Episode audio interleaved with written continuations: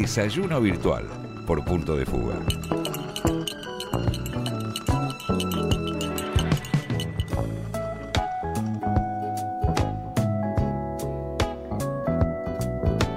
Che, y ayer hubo un evento muy relevante, no solamente en Argentina, en todo el mundo. Hubo una huelga mundial por el, por el medio ambiente, por el cambio climático. Y la verdad es un placerazo eh, para todos nosotros darle la bienvenida a este programa a Bruno Rodríguez, eh, referente de Jóvenes por el Clima. Bueno, lo habrán escuchado, él estuvo eh, dando un discurso muy fuerte en la ONU, un, referente de la juventud muy importante en, en, esta bandera que, que- que se está levantando por la lucha por tener un mejor ambiente. ¿Qué tal Bruno? Buenos días, Andrés Lerner te saluda, ¿cómo estás? ¿Qué tal? ¿Cómo andan? Muchísimas gracias por la invitación. Bien, muy bien. Eh, eh, vamos a arrancar por lo que sucedió ayer, porque la verdad que es, es un hecho muy relevante y además que haya tenido eh, repercusión internacional, ¿no? que haya sido en, en distintos países. Te vi también con, con mucha fuerza, ¿no? Estuviste ahí en el con- en, en Congreso, en el Congreso, con un escenario y, y arengando, ya, ya con más fuerza, arengando con más fuerza te vi, ¿puede ser?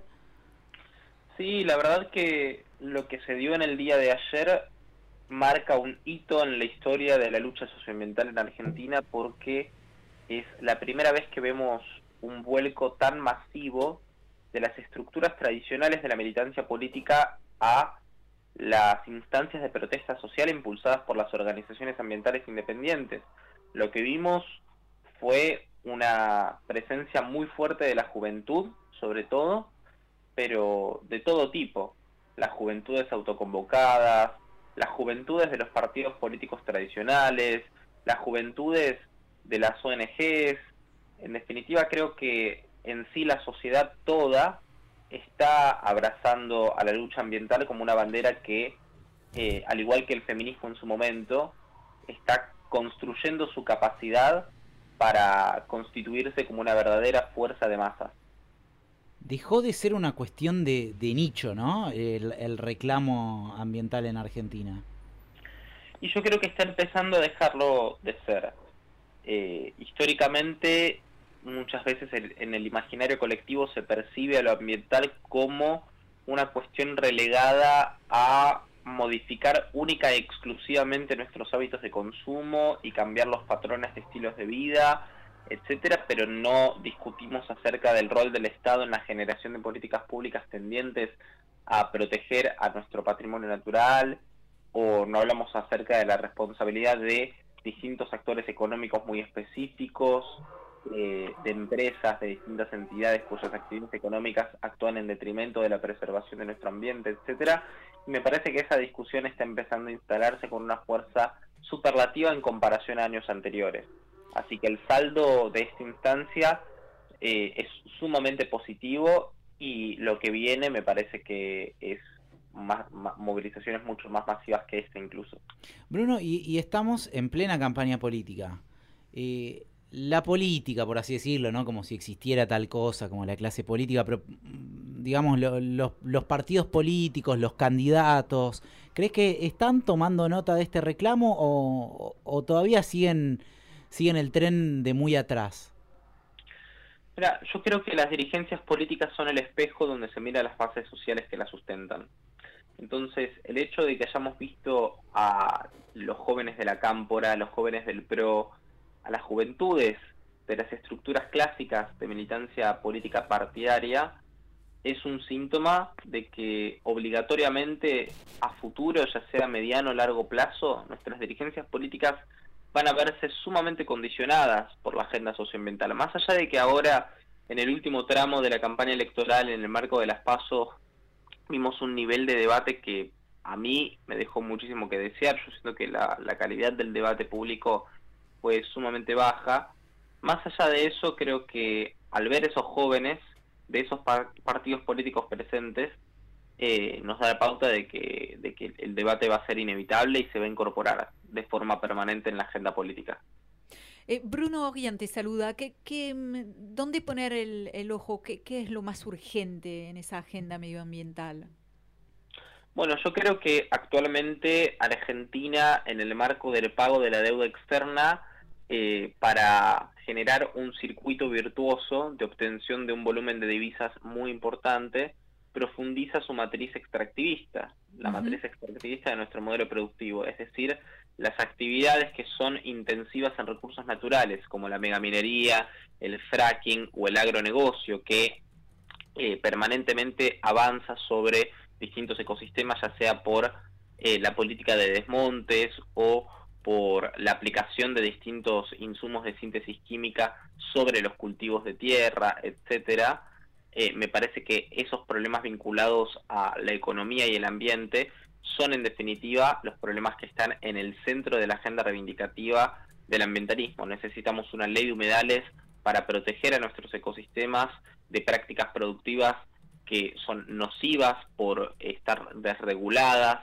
eh, necesitamos también proteger a nuestros bosques, entendiendo que cuando se desmontan millones de hectáreas de bosque nativo, no solamente se pulverizan instrumentos esenciales para mitigar y adaptarnos al cambio climático por la capacidad de absorción que tienen de dióxido de carbono, sino que también estamos desplazando a comunidades de pueblos originarios de manera forzosa de sus lugares originales de vida. Entonces estamos hablando de derechos humanos. Creo que esto es en definitiva parte de la agenda más importante por la que militamos desde Jóvenes por el Clima en las distintas organizaciones del ambientalismo popular. Eh, ¿Quiere decir en concreto a aquellos justamente que oponen la lucha contra el cambio climático o, la lucha por el medio ambiente y lo que es la necesidad ¿no? del desarrollo económico?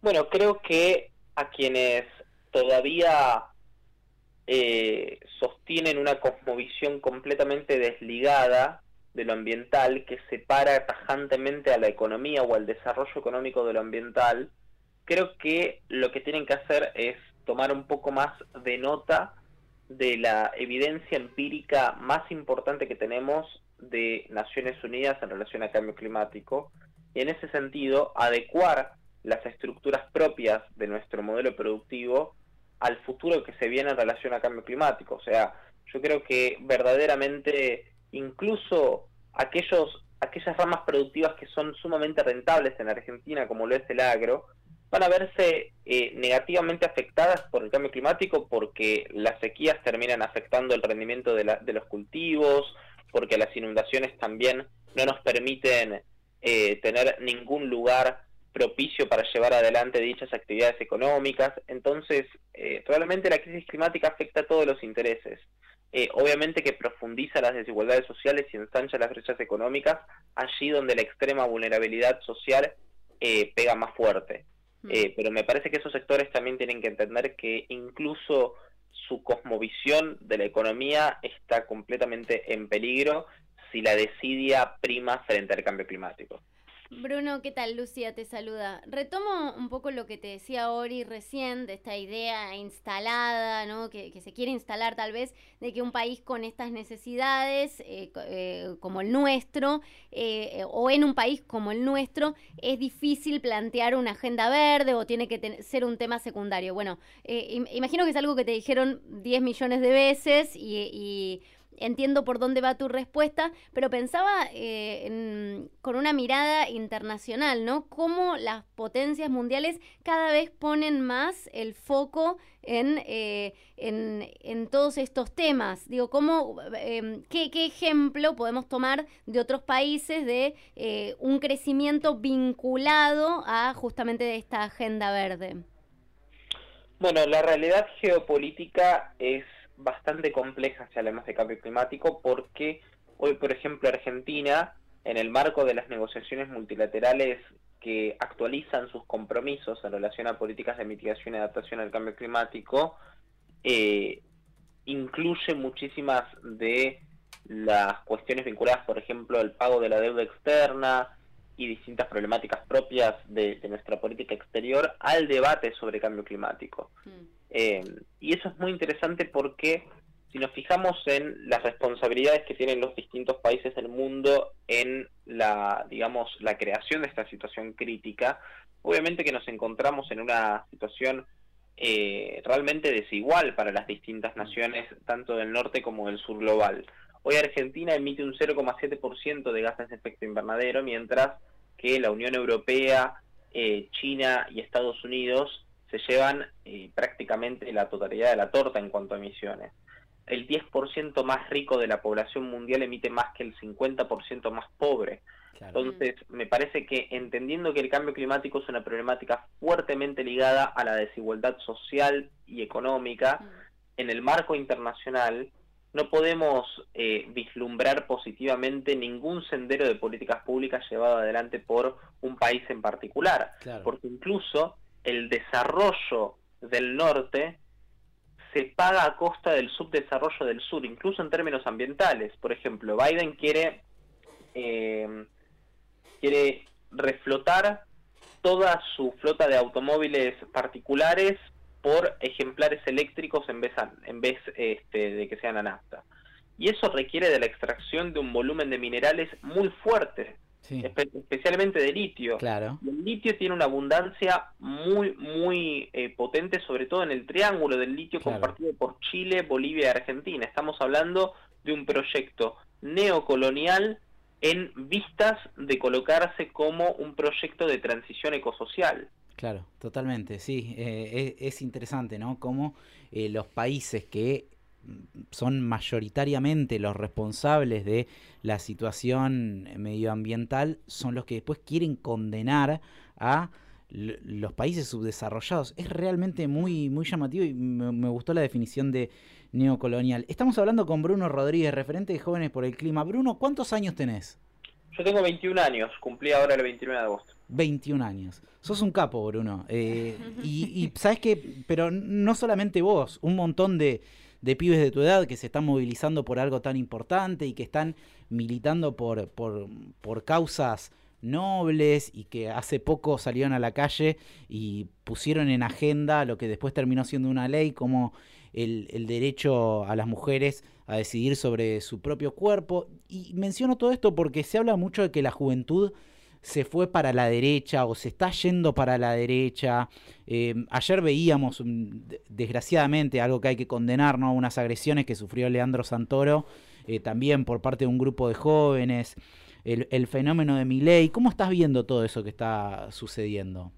Yo creo que el avance de los discursos reaccionarios en Argentina no solamente se posicionan como un agente muy peligroso para la conquista de los derechos que ya fueron consumados, ¿no? Por los movimientos sociales emergentes, como lo es el movimiento de mujeres y disidencias, o mismo el movimiento obrero organizado, etcétera, sino que yo creo que la, el peligro más importante que representan es la apropiación de banderas históricas que en definitiva le pertenecen al campo popular, como por ejemplo la defensa de la libertad. Claro. Eh, yo creo que ellos defienden la libertad del zorro libre en el gallinero libre para comerse a las gallinas con absoluta libertad. Y entonces eso creo que no, no, puede definirse, no puede formar parte de los parámetros de definición de la libertad para nosotros. Y que a los jóvenes se los capture a partir de estos discursos, habla de un síntoma generalizado en la sociedad de desencanto y desacreditación con la política, porque en parte también la culpa la tienen nuestros representantes públicos eh, a la hora de postular debates con una calidad tan pobre, eh, en donde no se incluyen a las necesidades populares como el centro de lo que tiene que guiar al debate público. Eh, yo creo que las agendas vinculadas con la desigualdad económica, con la profundización de las brechas, con el avance de la violencia sobre los sectores populares, tiene que ser sí o sí el eje rector de cualquier discurso político, porque si nos salimos de esa situación de tanta emergencia social, de tanta vulnerabilidad en las grandes mayorías, obviamente que a partir de las vías de escape, las válvulas de escape del discurso político, estos sectores reaccionarios van a colocar sus agendas demagógicas eh, y, no tenemos que comernos la curva. Bruno, la verdad que fue un gusto escucharte. ¿eh? Te agradecemos mucho por este rato con FM La Patriada. Muchísimas gracias a ustedes. Les mando un saludo. Un gran saludo. Seguinos en Instagram y Twitter, arroba punto de fuga guion bajo FM. Punto de fuga, el mejor contenido.